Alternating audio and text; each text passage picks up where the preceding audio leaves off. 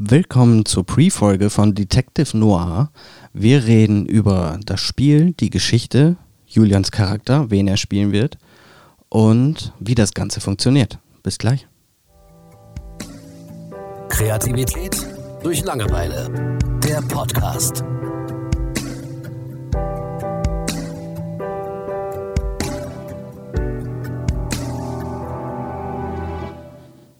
Wir spielen ein neues Pen and Paper. Wir haben ja schon den Alpentraum gespielt. Da warst du ja Spielleiter und ich durfte mich selbst spielen in der Pen and Paper Folge.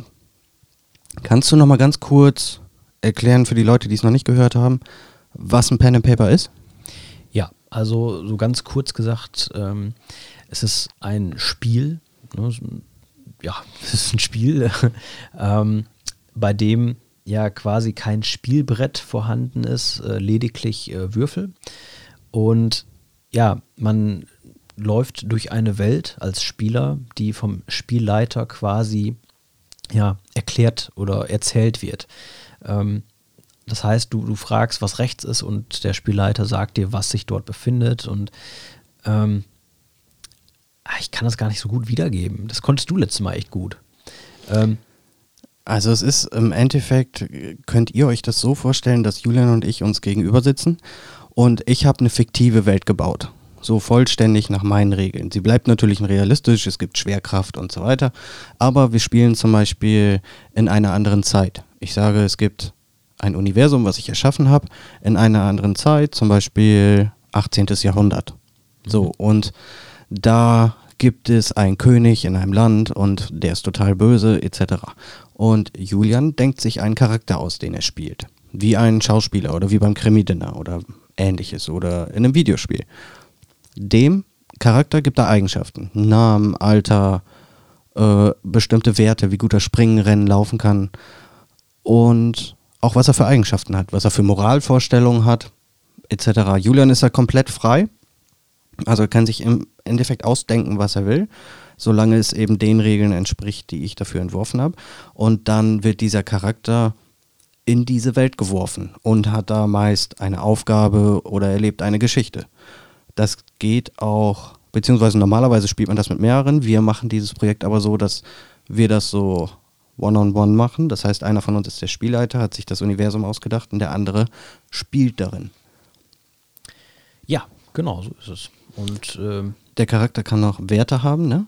Ja, ähm, genau. Wir haben hier ähm, Handeln, Wissen und Interagieren. Insgesamt äh, dürfen 400 Punkte verteilt werden auf diese drei Kategorien. Also nicht pro Kategorie 400, sondern insgesamt. Und ähm, ja, als Beispiel kann man sagen, bei Handeln könnte man Kämpfen nehmen, ne, was weiß ich, Karate, und darauf 50 Punkte verteilen. Und äh, bei Interagieren, das sind halt so zwischenmenschliche Geschichten, äh, wie zum Beispiel ähm, Lügen. Ähm, dann bei Wissen könnte man irgendeine Sprache nehmen oder sowas. Und ja, dann wird später immer gewürfelt. Und je mehr Punkte man sich da gegeben hat, desto höher ist die Wahrscheinlichkeit, dass man äh, ja, mit einer Aktion durchkommt. Genau. Wir spielen immer nach dem How to be a Hero Regelwerk. Das ist eben das mit den 400 Punkten. Und je mehr Punkte man auf eine Fähigkeit verteilt, umso wahrscheinlicher ist es. Wir würfeln mit zwei Würfeln. Im Prinzip ist die höchste Zahl, die man erreichen kann, 100. Die geringste ist 1. Ähm, so, und wenn man sich 50 Punkte eben gegeben hat, muss man eben 50 oder weniger werfen, dann schafft man etwas. Zum Beispiel versucht der Charakter an einer Klippe hochzuklettern und er hat das Talent im Handeln klettern und hat darauf 30 Punkte. So, dann würde ich als Spielleiter sagen, okay, bitte würfel auf dein Talent. Du brauchst 30 oder weniger. Und wenn entweder er schafft oder nicht. So ist der Charakter aufgebaut. Dann ist die Geschichte, die der Charakter erleben wird, ziemlich offen.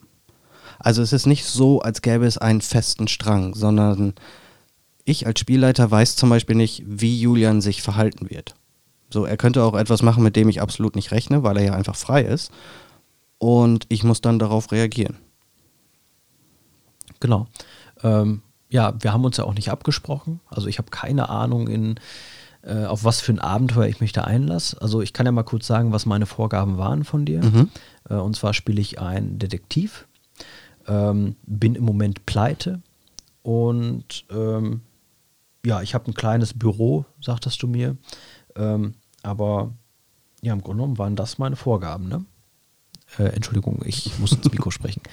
Genau, das waren meine Vorgaben. Und daraus Genau. habe ich mir dann Und, ein, äh, eine Person gebastelt. Genau. Und zeitlich ist es in New York 1920er Genau. angesetzt. Ja, das hat sie mir auch gesagt, ja. Genau, wir werden, ähm, es hat ja zu dem Zeitpunkt die Prohibition stattgefunden, das heißt, diese Anti-Alkohol-Gesetze, wir werden nicht unglaublich geschichtlich akkurat arbeiten, weil das einfach keine Rolle spielt.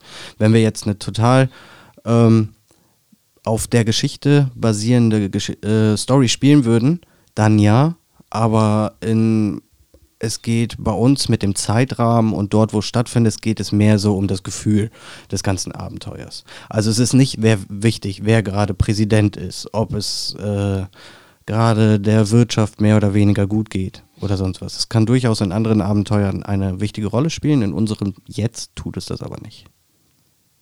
Genau. Möchtest du deinen Charakter mal kurz vorstellen? Würde ich machen. Ich habe mir hier eine kleine Hintergrundstory zusammengekleistert. Ähm, ich spiele den Detektiv John Temple. Also, mein Name ist John Temple. Ich bin 31 Jahre alt, 1,72 groß, habe braunes, volles Haar, welches sorgfältig von Promenade, äh, Pomade, selbstverständlich Sweet Roger Brown Pomade in Form gehalten wird. Abgesehen von einer sol äh, stolzen, dichten, Entschuldigung, abgesehen von einem stolzen, dichten Schnauzbart ist mein Gesicht immer gut rasiert und von Pitralon, ein hervorragendes deutsches Rasierwasser, äh, benetzt. Meine Augen blau wie die See, mein Antlitz lockt die Frauen.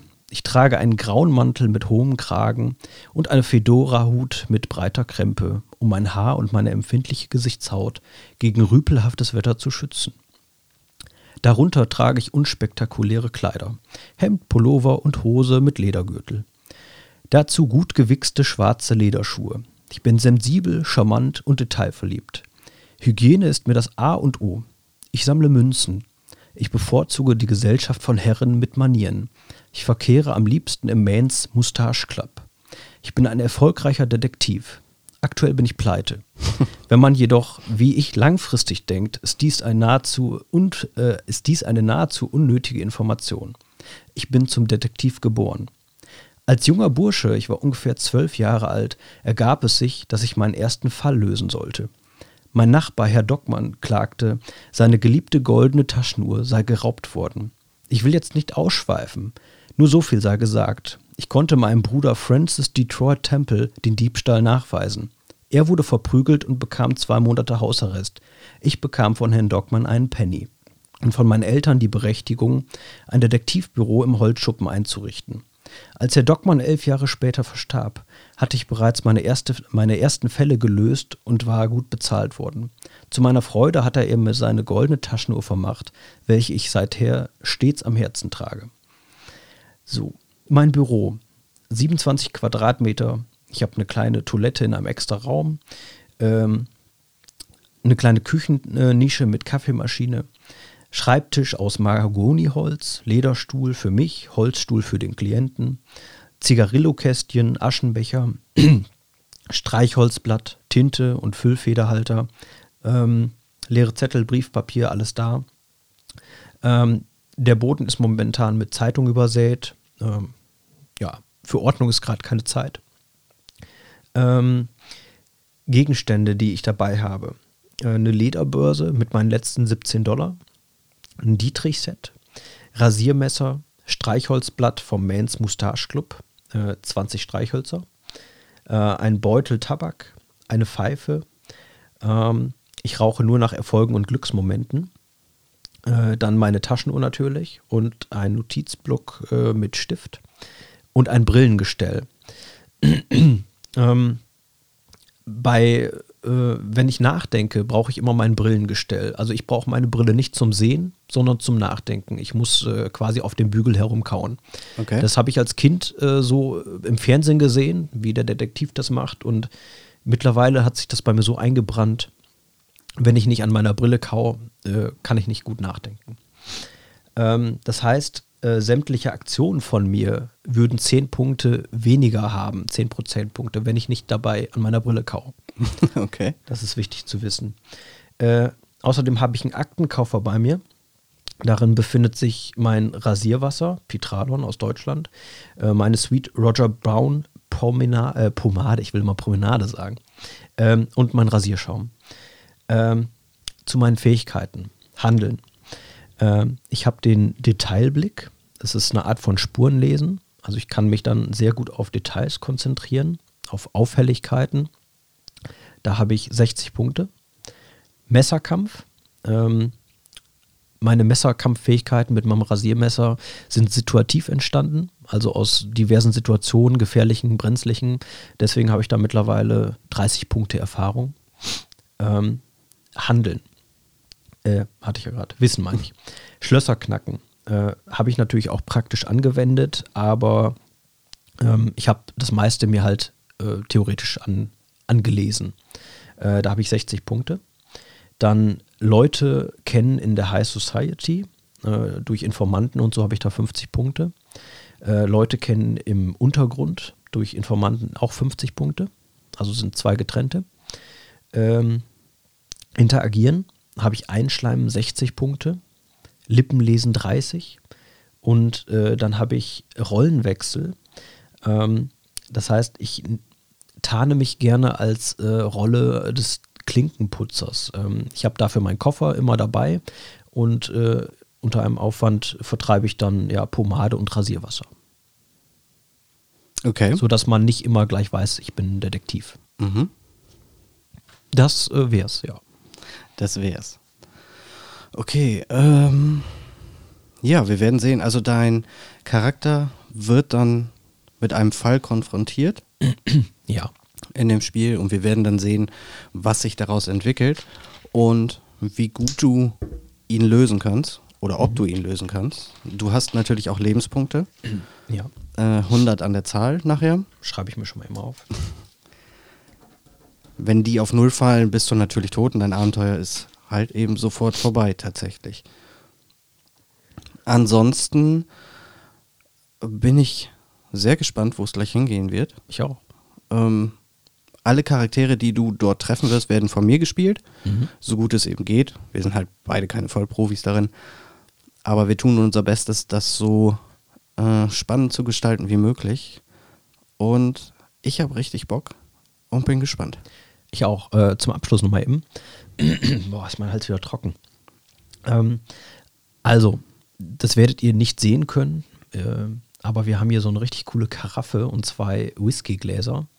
Äh, und in der Karaffe ist Apfelsaft. Also wir wollen uns natürlich nicht besaufen jetzt dabei, könnten wir tun. Äh, aber da kommen richtig Kindheitserinnerungen bei mir auf. Als Kind, wenn man das im Fernsehen gesehen hat, wie jemand Whisky säuft oder so, das wollte man immer nachmachen und dafür war Apfelsaft perfekt. Und äh, da freue ich mich gerade richtig drauf, dass wir gleich Apfelsaft trinken. Das ist es in den meisten Filmen auch, Ja. tatsächlich. Gut, dann freuen wir uns auf das Spiel. Ja. Und wenn ihr Bock habt, hören wir uns gleich wieder. Ciao. Kreativität durch Langeweile. Der Podcast.